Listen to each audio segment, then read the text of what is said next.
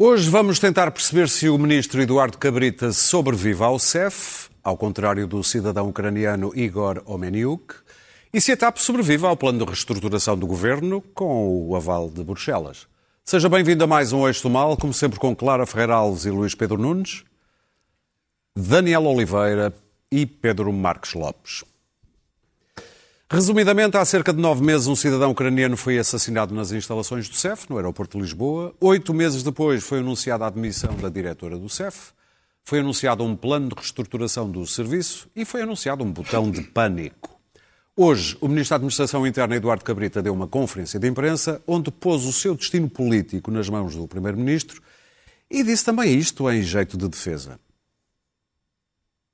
Congratulo-me, como diz, pelo facto de, tendo estado quase sozinho perante o desinteresse de todos os comentadores, perante o desinteresse da generalidade da comunicação social, eu congratulo-me que, neste momento, tantos que não perceberam nada do que foi dito, não ligaram nada àquilo que eu disse em março, em abril, que agora estejam justamente preocupados com esta situação. Bem-vindos. Bem-vindos ao combate pela defesa dos direitos humanos. O Presidente da República, que tem estado muito caladinho sobre este assunto, mal esta conferência de imprensa acabou, falou também e disse isto.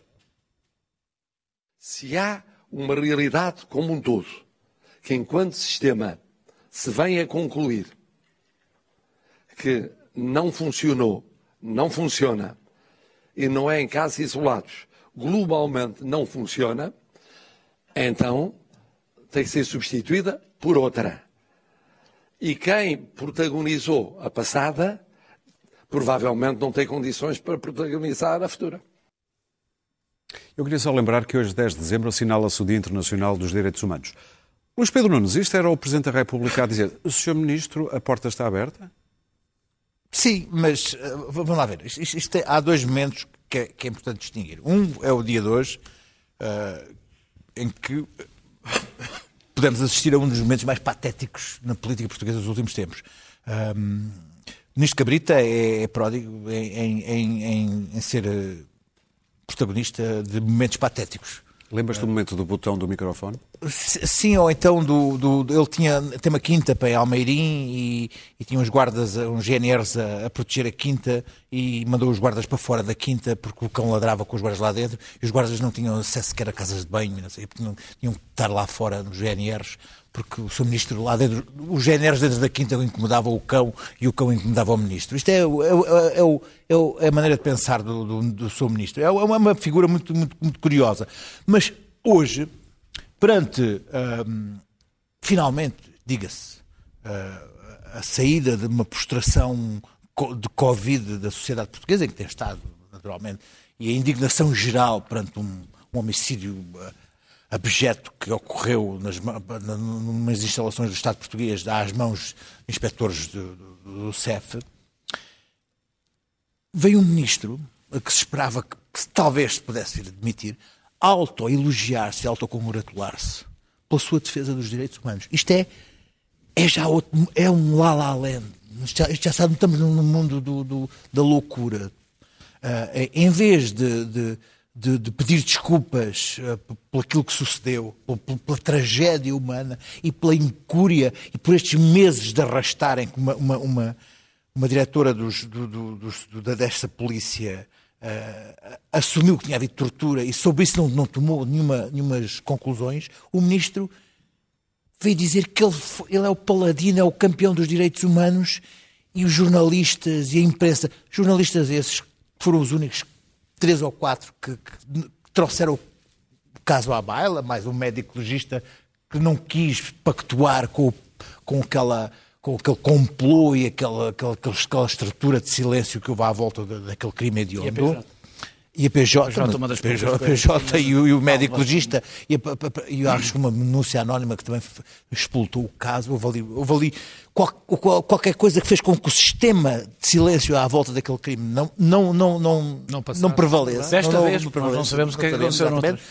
O ministro veio dizer que foi ele, foi ele o, o, a pessoa que fez com que, com que isto acontecesse, com que, com que afinal houvesse um um, um julgamento e, e a provedoria de justiça desse. desse... Há, isto, isto é tudo isto é tão patético, não, não chega a ser chocante, é patético. E trágico. E trágico. O, o, o Presidente da República, que, que, também esteve estranhamente calado ao, ao longo deste tempo, veio cinco minutos depois dizer não. Não.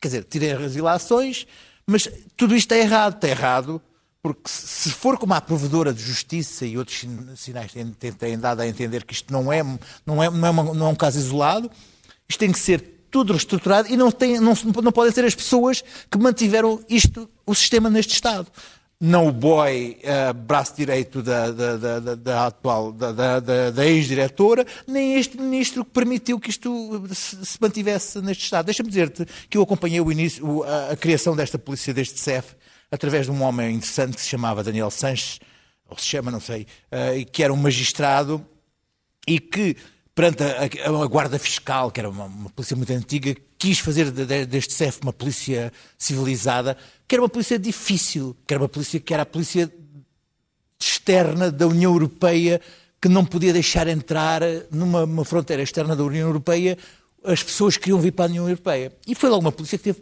problemas logo no seu início, porque, porque era isto mesmo, não deixava entrar pessoas. É, é uma situação complicada.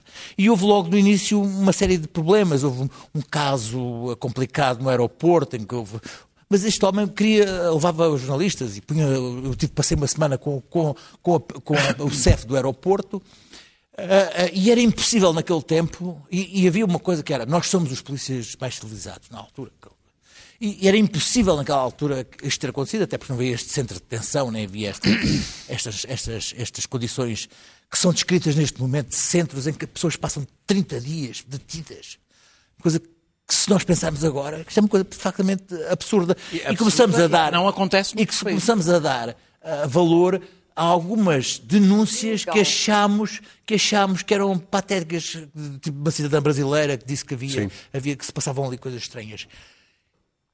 Mas não podemos também deixar de pensar que aqueles homens, estavam dois homens sozinhos 12 horas, sem nenhuma supervisão, sem nenhuma salvaguarda do sistema para impedir que aquilo pudesse suceder. Portanto, a falta de homens, a falta de formação, a, a falta do sistema ter capacidade para impedir que aquilo sucedesse e aqueles pactos à volta daquilo tudo, faz com que o Presidente tenha razão quando diz que aquilo se calhar tem que ser tudo escrutinado e tudo modificado.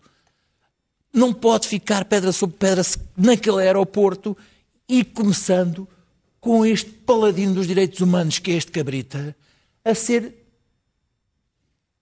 posto fora. Não há Daniel. hipótese.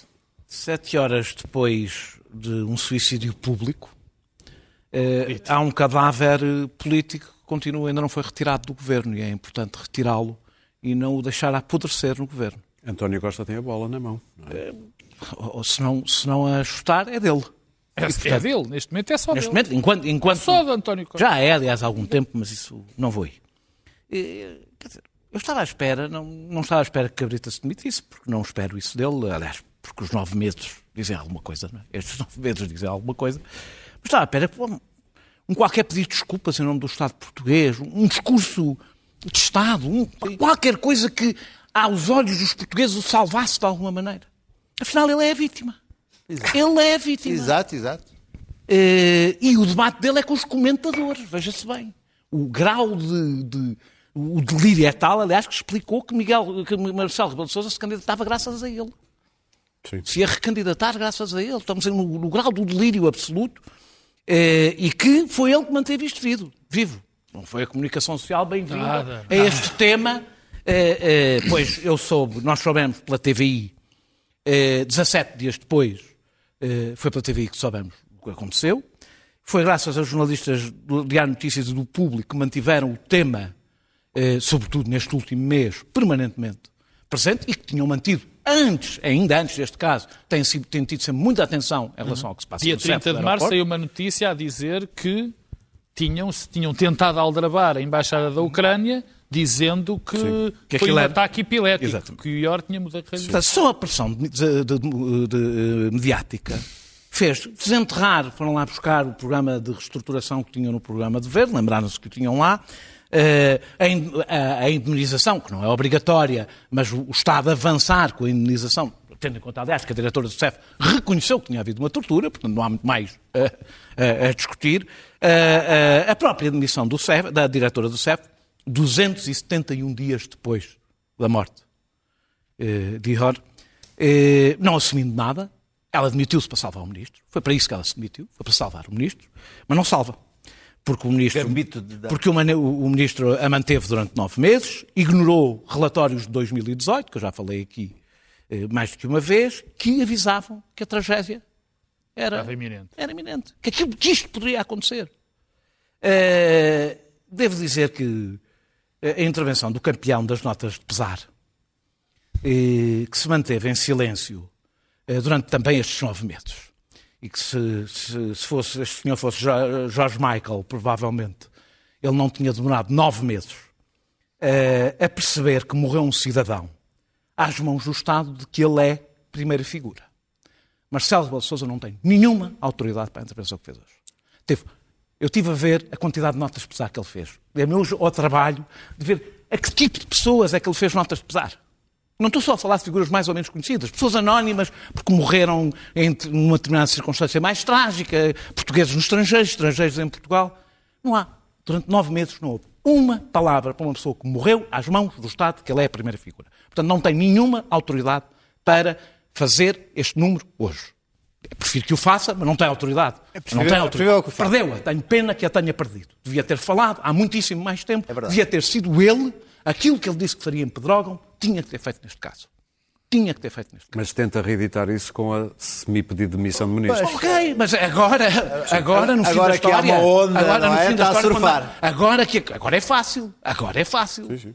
Eh, eh, eu ouvi, suponho que vocês ouviram, o testemunho da viúva é impressionante. Eh, recolhido pela, pela Irina Chef, que é jornalista aqui da SIC.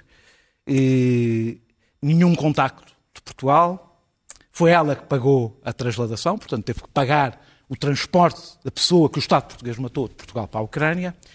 E, e, e devo dizer que quando ela disse que quando ouvia a palavra eh, de Portugal. Portugal, sentia revolta, o meu sentido patriótico que eu tenho sentiu uma vergonha profunda.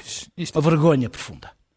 E, eu acho que esta revolta, esta vergonha que se sente, tem que servir para mudar a maneira como nós recebemos os imigrantes. É mais longe do que o CEF. É o CEF, mas é mais do que isso a maneira como nós recebemos os nossos imigrantes, uh, não vai ser, vou terminar, não vai ser Eduardo Cabrita que pode liderar esta mudança.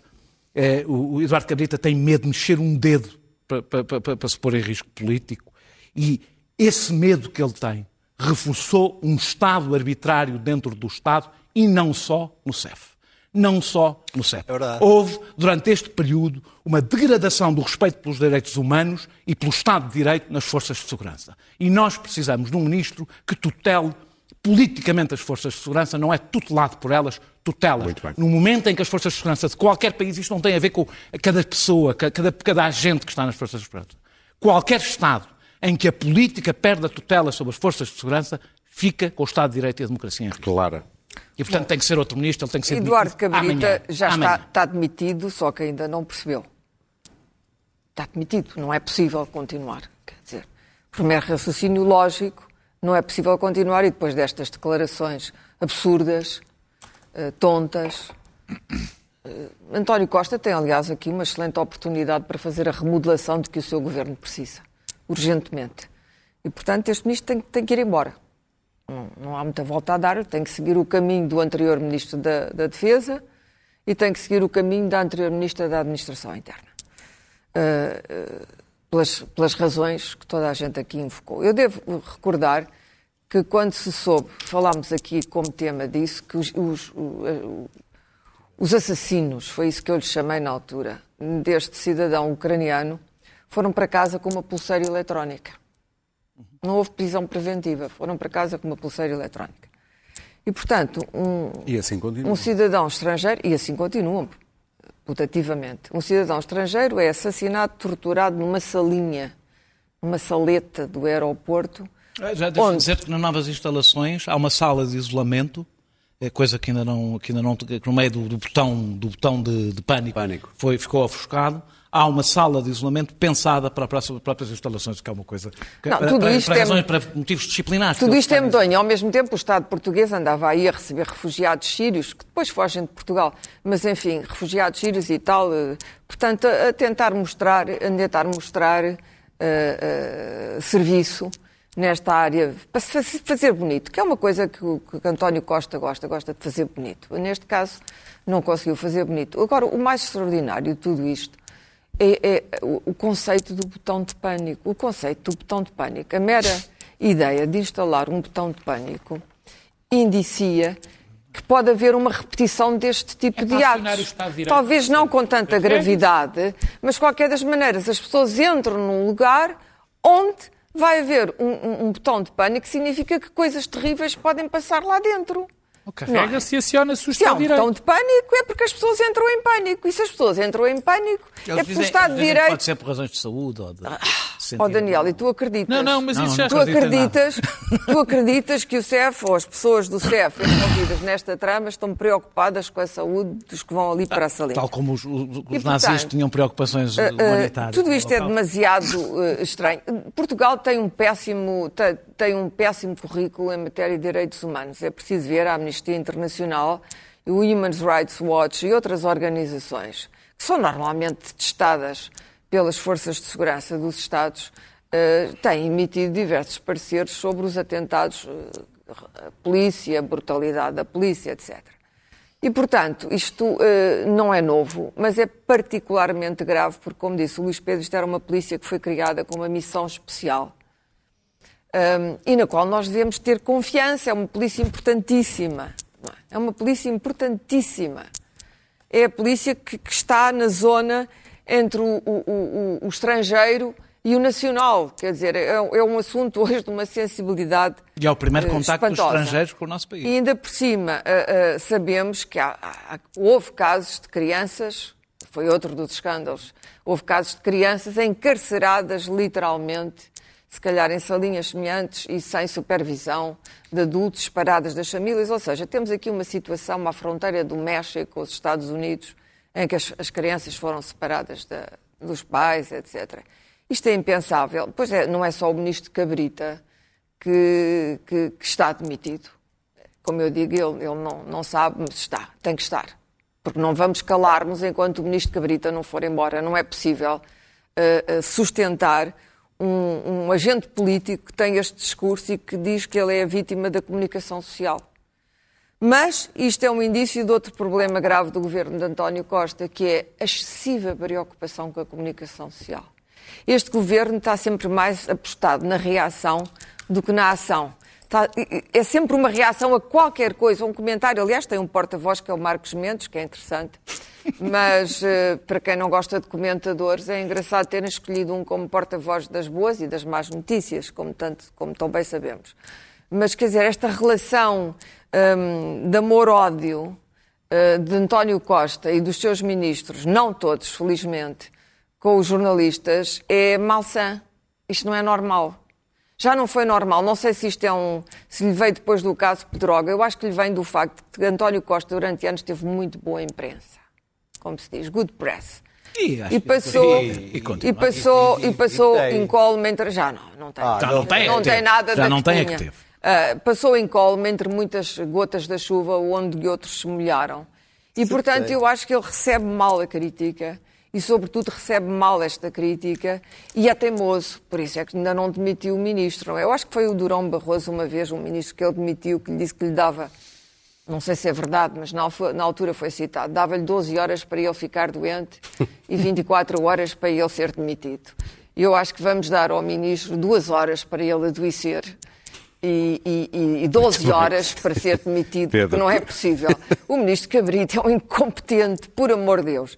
Passaram quantos dias? 200 e... Tens casos no sul, 271. mas já- já 271 passaram mais, dias. já o ministro mais. Cabita não sabia de nada, não. Foi ele o único que sabia das coisas e toda a gente está errada. Isto homem é um lunático, por amor de Deus. Pedro, acreditas que António Costa vai, vai administrar, que vai demitir o ministro? Não, eles são amigos. Não, Sou mas António amigos. Costa é amigo dos O problema é que eu sou Bom, amigo. o, o An- Amigo de todos. António Costa António Costa, neste momento, quer dizer, neste momento é ele o, o responsável. Mas não é o responsável só agora. O grande responsável disto é António Costa, porque António Costa soube.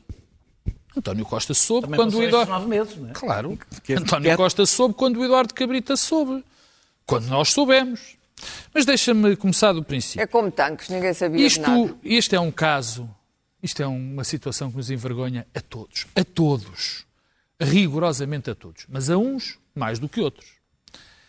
Uh, envergonha, sobretudo, a senhora que foi diretora do Serviço de Estrangeiros e Fronteiras, que eu me abjeto de qualificar, mas que eu, enfim, evito Abstém, qualificar. Abstenho, abjeto, abjeto fugiu-me. Percebi, percebi, eu Fugiu-me. percebi, eu percebi. Foi ato falhado. Fugiu-me, foi ato falhado que de qualificar como é que uma pessoa, sabendo daquilo, se consegue ter, ter o tupete de se manter como diretora dos Serviços de, de Estrangeiros e Fronteiras, de não se demitir ao fim disto tudo, só agora para salvar o ministro e provavelmente com algum tipo de promessa para, para que se tenha demitido.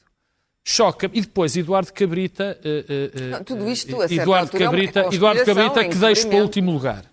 Mas envergonha, obviamente, o Presidente da República e, sobretudo, o seu Primeiro-Ministro. Mas há pessoas que saem bem disto. Nós todos, como portugueses, saímos mal. Basta ter vi- visto a, a, a viúva de Dior e, e, e aquilo que nós passamos a sentir nós próprios, da maneira como olhamos, porque tivemos muito demasiado tempo calados. Eu tive. Eu estive. A primeira vez que vou escrever é para domingo sobre este assunto. Tive aqui oito meses e falei que uma vez, duas vezes, não chega. Mas, graças a Deus, ainda há jornalismo. Portanto, isto também é uma grande elogio ao jornalismo, porque nós estamos no tempo das redes sociais e as redes sociais pouco ligaram a isto durante este tempo todo. As sociais vêm por ondas. É por ondas. Pouco ligaram. Ligam hoje. Não é o tipo de Os acontecimento que partidos. Não, não, é verdade isso. Isto era, o tempo, de- isto era o tipo de acontecimento que, teoricamente, deveria fazer tremer as redes sociais. E agora já fez. Agora fez, Afinal, passado, fez agora passado nove depois. meses. Mas, eh, mas há mais. Os partidos, dizia-me o Daniel, agora há pouco, que o Bloco de Esquerda, dia 31 de março, Ouviu, ouviu teria, teria o Zé Manuel Proeza. o José Manuel Perez a dizer. Eu acho que os partidos tiveram aqui, Uma, uma, uma posição absolutamente tíbia. Eu pouquíssimo ouvi deles. E até hoje também não ouviste nada de muito Pouquíssimo contundente. deles. Quer dizer, pouquíssimo deles. O que, chaf- o que safou isto, entre aspas, não safou nada, porque ninguém devolve eh, eh, o, o- o pedaço que Ior passou, barbaramente torturado. Já mal conseguia falar na- no, no último período da vida, no- nos últimos segundos da vida dele. Dizia um palavrão, porque era o palavrão que os, que os torturadores dele eh, diziam muitas vezes. Ele já só falava baixinho. Foi, foi uma tortura horrível. Há descrições da tortura. Mas eh, houve jornalistas, e isto dá-me, eu que não sou jornalista, mas estou aqui com quatro, eh, dá-me vontade de elogiar, porque foram de facto jornalistas. Houve algumas peças jornalísticas de vários jornais, e sobretudo, como o Luís Pedro já disse, já disseram aqui, o DN e o Público. Foi a Fernanda Câncio, a Valentina Marcelino e, sobre- e a Joana Gurjão Henriques, que foram as grandes campeãs disto a partir da altura, porque as outras peças foram esparsas. Mas isto... É aquilo a que chamam jornalismo de causas. Porque é aquele que não, é aquele que não é, larga o outro. exatamente. Mas isto, isto é muito mais grave. Quer dizer, a grande questão é que nós temos representantes, valha-me Deus. E Eduardo Cabrita, se não percebeu que no momento em que soube e não demitiu ipso facto a senhora diretora dos Serviços Estrangeiros e Fronteiras, não tem capacidade de ser ministro de coisa nenhuma. Eu não tenho opinião nenhuma acerca de Eduardo Ele Cabrita. escuda-se em que pediu logo o relatório ao IGAICO. O relatório nem- foi muito Oh, repara- mais Isso- além até do que Não isso. é verdade. Me- Não repara, mesmo que isso fosse verdade, no momento em que aquilo aconteceu, não havia outra hipótese. São três pessoas que estão que são arguídos, mais oito arguídos por, por não é cumplicidade, é outro termo. Mas também é. Portanto, Ocultação. não podia. Ocultação e E incumprimento. aqui, mais uma vez, chega António Costa. O que é que António Costa está a fazer? Por último, esta história de, de Eduardo Cabrita, eu tenho ouvido muitos elogios a Eduardo Cabrita, "Pá, teve esta falha e tal. Eu não percebo isto. Quer dizer, Eu também ouvi, ouvi a conferência de imprensa, ver falar, se- ouvi imensos vamos lá ver se a vamos lá ver se a gente se entende. Quer dizer, primeiro, isto servia para qualquer político responsável se demitir logo. Mas Eduardo Cabrita também tem aqui uns problemas. E imagino que o Serviço de Estrangeiros e Fronteiras vai ter uma relação. Nunca, eu não me lembro de alturas onde houvesse tantos problemas. Quer dizer, houve noutras alturas. Mas repara, o, por exemplo, o movimento zero apareceu nesta altura. E que continua a funcionar E continua a alastrar como se não fosse à- à nada. vontade. O alastrar, o episódio que aconteceu ali com o Dr. Luís Pedro Nunes, no inimigo público, com a hierarquia a dizer coisas absolutamente bárbaras, a hierarquia da polícia a dizer coisas bárbaras sobre, enfim, um, um praticamente encolher de ombros da tutela. Portanto, eu, isto acresce. Não, isto não é a essência. A essência é o resto. Isto acresce. E a última nota é: se António Costa não percebe, não percebe que tem aqui um, um problema gravíssimo entre mãos para ele, politicamente para ele, então não percebe nada. Muito bem, vamos avançar para ah, o plano de reestruturação da TAP e do que já se conhece, um plano que Pedro Nuno Santos, o ministro, queria levar a votos na Assembleia da República, mas veio o primeiro-ministro e disse que não. Um plano que vai envolver a quatro anos, mais quatro anos, mais de 3 mil milhões de euros, 3 mil de despedimentos, a redução do salário de 25% em parte do salário das pessoas que ficarem, a redução da frota, enfim. Daniel, o que é que se passou entre o ministro e o primeiro-ministro? Ah, eu ia deixar isso para o fim. Posso deixar Ah, é? isso para o fim? Podes. Não, eu posso deixar. Não tenho nada de especial para. Mas posso. Ok, ok, faz- ok. Para mim faz Então mais vamos ao sentido no que em relação ao que eu quero dizer. Antes quero dizer. eh, eh, E pedíamos sabe, é- para sermos a rápidos TAP, para- a TAP estava mal com a pandemia, foi o golpe fatal. Eu acho que não houve nenhuma bravata. Eh, houve um momento em que o próprio António Costa percebeu que pondo dinheiro na TAP eh, ou punha dinheiro na TAP ou a TAP falia, e pondo dinheiro na TAP, esse dinheiro tinha que ser convertido em capital e o Estado ia tomar conta da TAP. Ponto. Eh, tenho ouvido uma desbragada demagogia sobre se a TAP interessa ou não interessa. Eu sei que não se deve dizer números da televisão, mas eu vou dizê-los. Eh, um terço, um terço, um- um terço das pessoas que chegam a Portugal chegam por via, por via da TAP, metade dos que chegam a Lisboa chegam por via da TAP. A TAP pesa mais sozinha do que as três companhias seguintes em Portugal. São as caravelas do nosso tempo. É, é, os, turistas, os turistas estrangeiros que chegam a Portugal por via da TAP gastam 1,9 mil milhões em, em- em- em Portugal. 2,6, a TAP significa 2,6 mil milhões, isto é tudo números de 2019, claro. 2,6 eh, mil milhões eh, nas exportações só pela venda de bilhetes, que não seriam exportações se fossem outras companhias, porque não seria dinheiro para cá. Ah, eh, 60% do- do- do- do- dos voos intercontinentais são da TAP e estas, é, é importante dizer isto porque, porque os intercontinentais são os que mais gastam, os que mais tempo ficam, é o que não é turismo low cost. Sim. Eh, a, Isso TAP, custa quanto? a, a TAP, a TAP contribui direta e indiretamente com 1,7% do PIB. Eh, Eu estou só, porque tenho visto aí, escolher números assim à peça para dar um ar de que ah, nem faz assim tanta diferença. Uh, se a TAP desaparecer, não são só as rotas estratégicas que a TAP ocupa que desaparecem e que muitas delas não serão substituídas por outras companhias. É o que é importante nesta história, que é o hub. Se nós perdemos o hub, eh, muitos voos de outras companhias deixam de passar por cá e deixam de ter Portugal como Claro. destino. E os preços aumentam. Então nós precisamos do hub e não há hub sem TAP. Salvar a TAP tem custos financeiros, não vou, são públicos, quais são, e veremos se são estes. Tem custos sociais, tu já referiste. O- sabemos também que a alternativa é a falência da TAP, porque o Estado não, os portugueses não estão dispostos a dar muito mais do que isto, e vamos lá ver se estão dispostos a dar isto. Eh, É preciso dizer que não ficamos propriamente com uma tapinha, como, como, eu, tenho, como, como eu tenho ouvido. Passamos de 108 para 88 aviões. Em 2015, com a privatização, eram 75 aviões. Portanto, ainda fica maior do que era a TAP quando foi privatizada. Portanto, não é, ah, ficou aqui uma coisinha, não, não é o caso. tem Eh, grandes resultados depois há os custos altura. políticos. Depois há os custos políticos, evidentemente, que é dizer, eh, eh, é compreensível falando do novo banco. Eh, há uma diferença. A TAP não foi entregue a um fundo abutre. O contrato, não há um contrato secreto. E quem limpa a empresa é quem lá mete dinheiro. E eu isso prefiro. Quem limpa e trata da empresa é quem lá mete o dinheiro. Eh, acho estranho, aliás, que quem exija tantas responsabilidades por causa do sistema financeiro despreze a falência de uma empresa estratégica para as nossas exportações. Para terminar, Eh, Para terminar, sobre o levar à Assembleia da República, eu compreendo, eh, sobretudo depois do que aconteceu em relação ao orçamento, ao novo banco, algum receio de não levar, porque isto vai à Assembleia da República outras vezes, que é quando for nos próximos orçamentos, vai à Assembleia da República. Eh, Eu, eh, eu tinha tudo para correr mal, o PS, aliás, não queria, a esquerda, evidentemente, não quer estar associada a um, provavelmente um dos maiores despedimentos coletivos da última década, Eh, e não saber se isto no fim não é vendido à Lufthansa por um outro qualquer governo, e a direita não quer estar associada a, a esta despesa e não saber se, por não sabermos os imponderáveis, o que é que pode acontecer. Sobre a pergunta que tu me fizeste, deixei para o fim, porque assim me espero, mas olha o tempo.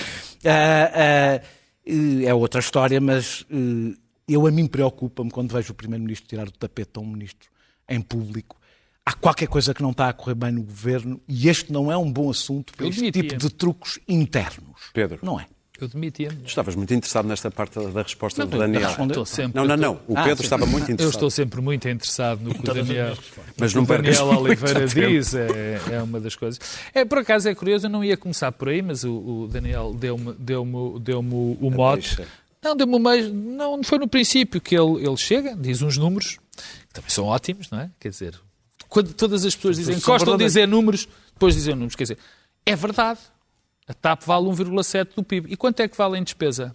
E quanto é que vale no endividamento que nós temos de fazer por causa da TAP? Também podemos pôr isto desta forma.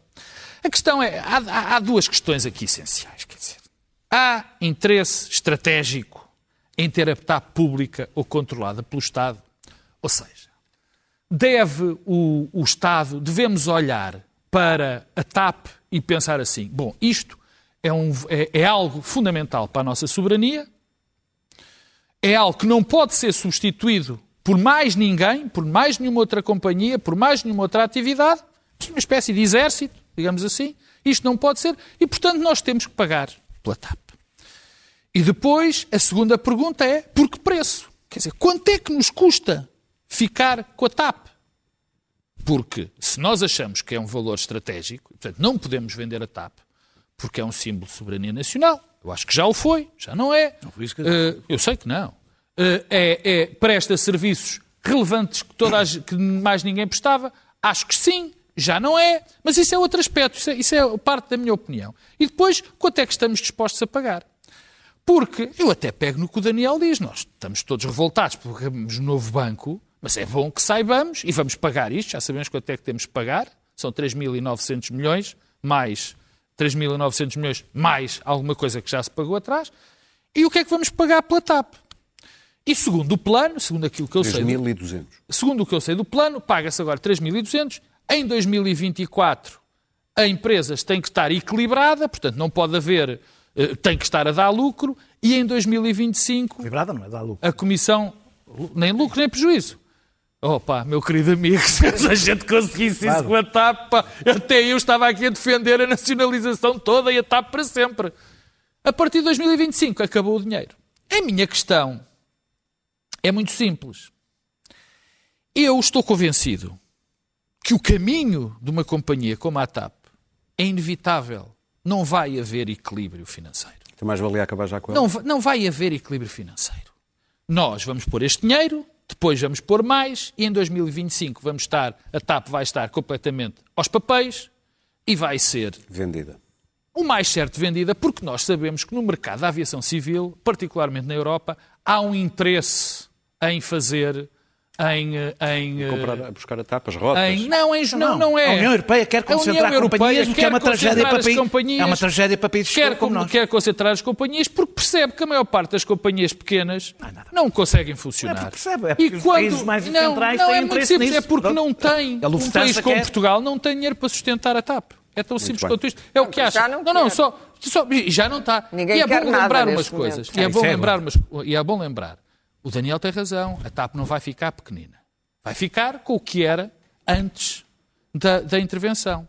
Só que, curiosamente, foi depois da intervenção que se aumentaram muito eh, as receitas, particularmente para novas rotas. Portanto, eu não sei o que é que vai acontecer. Agora, sei uma, co- há uma coisa que eu sei. O plano vai ser aprovado sempre. Porque neste momento à Europa não convém rigorosamente não ter um plano Sim. aprovado, nem convém que houvesse, nem que a TAP sucumbisse no meio da presidência portuguesa, não é? Luís Pedro. Bom, Tem a ver- não tem a ver eu, com eu, isso. eu acho. Nenhuma companhia aérea foi É, ao chão é até agora. simbólico que este tenha Pois não, o- por isso mesmo.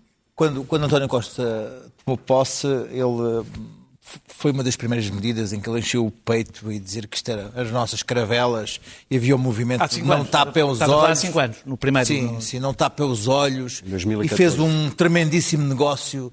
Foi dar 50 milhões de euros ao Sr. Nilman ah, e ficar com 50% de uma empresa em que só lá conseguiu pôr o Lacerda Machado. Ahm, e não, não, não, não, ter nenhum controle sobre, sobre a própria empresa. E ah, estamos neste momento num- numa situação em que se foi descobrimos esta semana, em que havia um, um plano de reestruturação sobre o qual eu, tenho, eu estou a ler te- textos no Expresso desde ju- junho ao Pedro Santos Guerreiro, ao, ao- João Silvestre, em que, em que- já fala sobre este, eh, o que vai ser, o dramático que vai ser este plano de reestruturação. Nada disto é novidade. Ah, ah, e que só- a única pessoa que eu vi mentir sobre o plano de reestruturação foi o ministro Pedro Nuno Santos. Quando lhe perguntaram se ia haver desempregos, ele disse "Ah, é, é provável, não- é provável pode, não, pode, não, pode não haver despedimentos. Quando mentiu na cara, quando era evidente que não havia hipótese de, de plano de reestruturação sem ser plano Covid, porque há aqui uma, uma, nuance, que é a única empresa ah, aérea que não está abrangida num plano Covid europeu é a TAP, não vinha, não estava vinha- nas mesmas circunstâncias vinha já é. com prejuízos e a União Europeia não, não permitiu eh, entrar nessa, ne- ne- parece-me nesse plano, nesse plano, nesse plano Covid. Ora bem, quando se vai à, à União Europeia pedir um plano de reestruturação, e atenção, este plano de reestruturação é o plano que o governo português prepara para aprovação. Portanto, isto não é um plano neste momento imposto, é o plano que vão dizer, por favor, aceitem este plano. Este plano que tem estes, estes cortes ah, ah, de- da força laboral, salarial, ficamos a saber que os, os pilotos portugueses ganham mais que os pilotos de outras companhias, que os aviões portugueses têm mais tripulação que os, os aviões de outras companhias, ah, ficamos a saber uma série de coisas que não, não sabíamos, e vão, vão, vão pedir à, à União Europeia para aceitar este plano, por favor, com umas, com, com umas condições ah, que são ah, um pouco ah, difíceis de, de- de se realizarem, que é em 2023, acho que é 2023, que é o break-even que tem que estar as contas ah, 2023 ou 2024. E em 2025 há mais de- os resultados, já, já, tem, já tem que haver resultados para pagar a dívida. Não há mais guito. Não pode ser Mas tem que haver, dinheiro do não, Estado pior, lá. tem que haver resultados para pagar a dívida. Ora, qual, onde é que se acredita nisto? E co- Estamos a- isto estamos a é, estamos a falar de uma estamos a falar, estamos a falar de uma- reestruturação. de, de 3 Portanto, é ou suposto 4 custar mil menos, é? milhões de euros colocados na empresa com uma nuance em relação ao novo banco. É que António Costa vai ter contestação nas ruas, porque isto, estamos a falar de- de- do maior despedimento dos últimos tempos, e vamos, vamos ter sindicatos a colocar pessoas nas ruas, e António Costa vai passar mal com esta reestruturação para salvar uma empresa que não se sabe se vai ter salvação. Eu só gostava de Deixa- saber quem é que há teve a aqui uma ideia de ir ao nuance. Quando Parlamento. se fala, não é uma tapa, mas é uma tapinha, mas depois coloca-se uma questão que ninguém sabe ainda muito bem. Vão. Os, os, os, os aviões que vão sair são os, os aviões bons, não são os aviões antigos. Não, não, aviões com Ah, 20 anos. São os aviões antigos. As, as rotas que se vão São dispensar são as lucrativas ou são as de interesse nacional? Que não, não, não, Para não- terminar, Luís Pedro. a quantidade de incógnitas em relação, em relação a, a este plano de reestruturação e àquilo que vai ser a empresa depois da reestruturação colocam em causa, e ao que vai ser a recuperação do, do turismo e da, da aviação e da economia, colocam em causa que este plano tenha alguma vez viabilidade. Portanto, eu acho que eh, aquele momento simbólico de António Costa em recuperar a, a TAP para a soberania nacional vai ser eh, uma ironia, porque este, a TAP vai ser um prego no caixão de- do governo de António Costa, porque isto vai ser um pesadelo. Claro. Bom, hum, não sei se vai ser um. Já tem tantos pregos neste momento. Hum, E mesmo assim, tão boa imprensa. é, é extraordinário. Nós chegámos aqui, a este ponto e a esta discussão, antes, antes da pandemia, por anos acumulados de má gestão e pela incapacidade dos portugueses gerirem a sua companhia aérea. Não havia aqui questões de soberania nenhuma, mas qual soberania? Nós entregámos a TAP ao Brasil. No dia em que a Varig deixou os aviões no chão e, mi- milhares de passageiros espalhados pelo mundo, porque foi à falência de um dia para o outro, o objetivo da TAP, que era gerida por brasileiros, foi ocupar o lugar da Varig. Com isto, gastaram-se rios de dinheiro neste projeto, que ainda continua a ser defendido pelo, pelo Fernando Pinto, que foi o grande gestor deste, e parece que sabia imenso da aviação, mas falhou. Falhou. A TAP foi paulatinamente destruída. Conquistou um capital de antipatia nos passageiros que serviu mal, porque serviu mal por deficiências de atendimento, não de serviço de bordo, serviço bom que foi sempre bom, por deficiências de atendimento, porque uh, arrogância da própria TAP. A TAP era uma companhia arrogante, que era uma, foi durante muitos anos uma companhia ripa. A TAP não é uma questão de soberania nacional, é uma questão económica. Económica. Faz Então, sentido, depois do ponto de vista, há razão, há, já te vou explicar porquê. Faz sentido ao fim destes anos todos e com o dinheiro que está enterrado na TAP, de repente dizer, ah, agora fecha-se a TAP e vai-se abrir uma companhia ali ao lado. Isto não funciona assim. Nenhuma companhia, aliás, a União Europeia e até os Estados Unidos, e a Southwest está com graves problemas, ninguém deixou cair as companhias Virgin com grandes problemas. Quer dizer, a pandemia dizimou as companhias aéreas. Portanto, a TAP neste momento não é só o problema da má gestão da TAP, política também, PS, PSD, é o problema de que temos eh, todas as linhas aéreas na mesma situação. Portanto, falar em 2023, 2025 isso não interessa nada.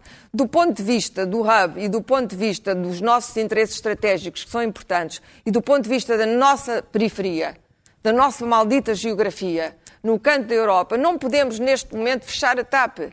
É impossível. Isso ia condenar-nos a uma espécie de exílio aqui no cantinho da Ocidental Pátria, a sermos servidos. Por exemplo, vou para a Itália. É a TAP Íamos a que Madrid. faz. Íamos a Madrid. Hum? Não, mas eu já vou, eu já vou muitas vezes a não são Madrid, ou ia a Madrid a e, não e a Londres apanhar aviões. o hub é um nó. Não, não é É isso. não tem a é a é Europa, a Europa, é uma a Europa, as outras companhias aéreas, a partir do momento, dando barato que tu fechas a TAP, a partir do momento em que percebem tem aqui um mercado que está desguarnecido, não penses que não, penses que não aumentam os preços radicalmente. E isto é sem falar ainda da pandemia, porque a pandemia veio alterar tudo.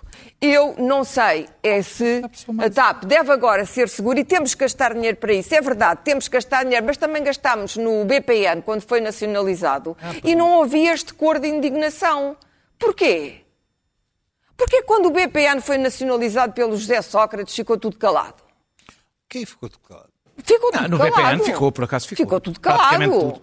Ficou tudo. O PSD Aliás, ficou calado. novo- eu eu vejo- o PSD não ficou. ficou calado. Eu vejo gente indignada com o novo. Por amor de Deus, isto, não, que nem, sei nem falo que do não novo banco. Vamos ao BPN. Quanto é que Portugal já Imagina. gastou com o BPN? Quanto? 9 mil milhões? 12 mil milhões? Pronto, Ainda então- hoje não então sabemos. também gastamos mais TAP. Pois, não, não, não, é, é não é que não é o mesmo interesse. É Desculpa, não é a mesma empresa. Desculpa, não é a mesma empresa. Não queiras comparar o escrutínio e a transparência que tem a TAP a partir de agora com o que, tiveram, com o que teve a banca. Sabes lá alguma coisa sobre o Banif e o que é que se passou dentro do Banif? Não sabes rigorosamente nada. Não sabes nada do que se passou com o BPN. Não sabes rigorosamente nada. Houve um complô de silêncio em torno da banca. E de repente a TAP é a mãe de todos os nossos maus. É a TAP que vai levar o povo português à falência. Não, é que não. Nesta fase, nesta fase, sim, é verdade que o ministro é cometeu um erro. Cometeu um erro, para já tem aquela frase sinistra a, a- a persegui-lo, que é não pagamos e não temos medo de ninguém, absolutamente sinistro. Ele não era E ministro, Viana. ele não era ministro sequer. E não era ministro, Foi mas numa agora reunião é, interna do é agora, agora é ministro e as É pessoas lembram. Olha, eu gostei na altura. Viano, uma coisa de infantil, uma frase infantil. Também ele, era- ele não era ministro sequer na altura. Ok, nem eu- tá- eu- tá- eu- Tenho que admitir Para terminar, que eu claro. gostei dele. Mas, pois, mas, mas com como calculas quem quer fazer uma carreira política não diz este tipo de coisas? Eu acho é que bem, Pedro então Nuno reunião Santos não preparou, quando, quando avançou para uma decisão onde que, pode, que lhe pode custar a carreira política como putativo sucessor de António Costa, ele não preparou a defesa da sua posição. E devia tê-la preparado. Devia ter escrito um artigo, qualquer coisa, a defender a sua posição. Porquê é que eu acho que a TAP deve ser nacionalizada e o que é que vai correr mal, é quase tudo, e o que é que pode vir a correr bem. Isto era simples de fazer, acontece que os ministros hoje cada vez têm menos trabalho. Têm, trabalho, têm, têm muito pouco trabalho, porque recorrem às agências e aqui, aos interlocutores e aos mídias, não sei aqui, aos amigos que têm nos mídias, e, portanto, não preparam a defesa. Das... Esta é uma posição muito forte que o ministro tomou e tem que a defender. Porque senão não, e não é o Parlamento que serve para isso. Claro, quem é que diz que a TAP é, é o mal? Meus caros, temos é de terminar o programa. Bom, resumindo, terminar resumindo e concluindo, a única questão que se põe é, depois de nós equilibra- não é equilibrarmos a TAP, é segurarmos a TAP, vamos ou não vendê-la? Eu acho que sim. Mas até Muito lá, bem. vamos ter que segurar a TAP. Muito bem, o Daniel já aqui falou de- do que tem acontecido esta semana, não é, Daniel? De humanização do nazismo, uma humanização soft do nazismo. Tem acontecido, tem-se falado Não, muito é um, é um por aí. senhor que cada vez que vende livros gosta de dizer Muito barbaridade. bem. A propósito disso, livros a propósito disso, lembrei-me eh, deste vídeo que vou mostrar, tem a ver também com uma banalização do Holocausto e do nazismo. Só um pouco de contexto. Sophie Scholl foi uma ado- adolescente, não, uma jovem com 21 anos, que foi eh, condenada e executada eh, pelos nazis em 43 por pertencer a uma organização não violenta, mas antinazi, por ter basicamente distribuído panfletos contra a guerra, contra a Segunda Guerra Mundial, na Universidade de Munique. Feito este contexto, vamos para a frente para uma manifestação que aconteceu há semanas na Alemanha, manifestação de gente contra o uso de máscaras. Und ich fühle mich wie Sophie Scholl, da ich seit Monaten aktiv im Widerstand bin, Reden halte, auf Demos gehe, Flyer verteile und auch seit gestern Versammlungen anmelde. Ich bin 22 Jahre alt, genau wie Sophie Scholl, bevor sie den Nationalsozialisten zum Opfer fiel. Ich kann und werde niemals aufgeben, mich für Freiheit, Frieden, Liebe und Gerechtigkeit einzusetzen. Was?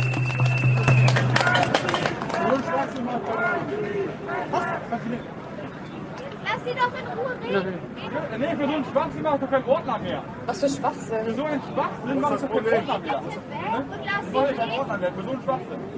Also doch beim besten Willen. Was hat für ein Wer Schwachsinn? wer sowas hier erzählt, das ist doch Verharmlosung Holocaust. Entschuldigung. Verharmlosung Ja, ich hab doch gar nichts gesagt.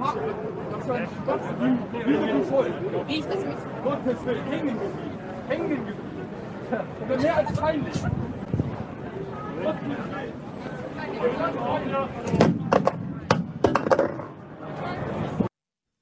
E assim está feita a birra? Diz, diz rapidamente. Trata dos microfones do José Rodrigues dos Santos, gostava de saber.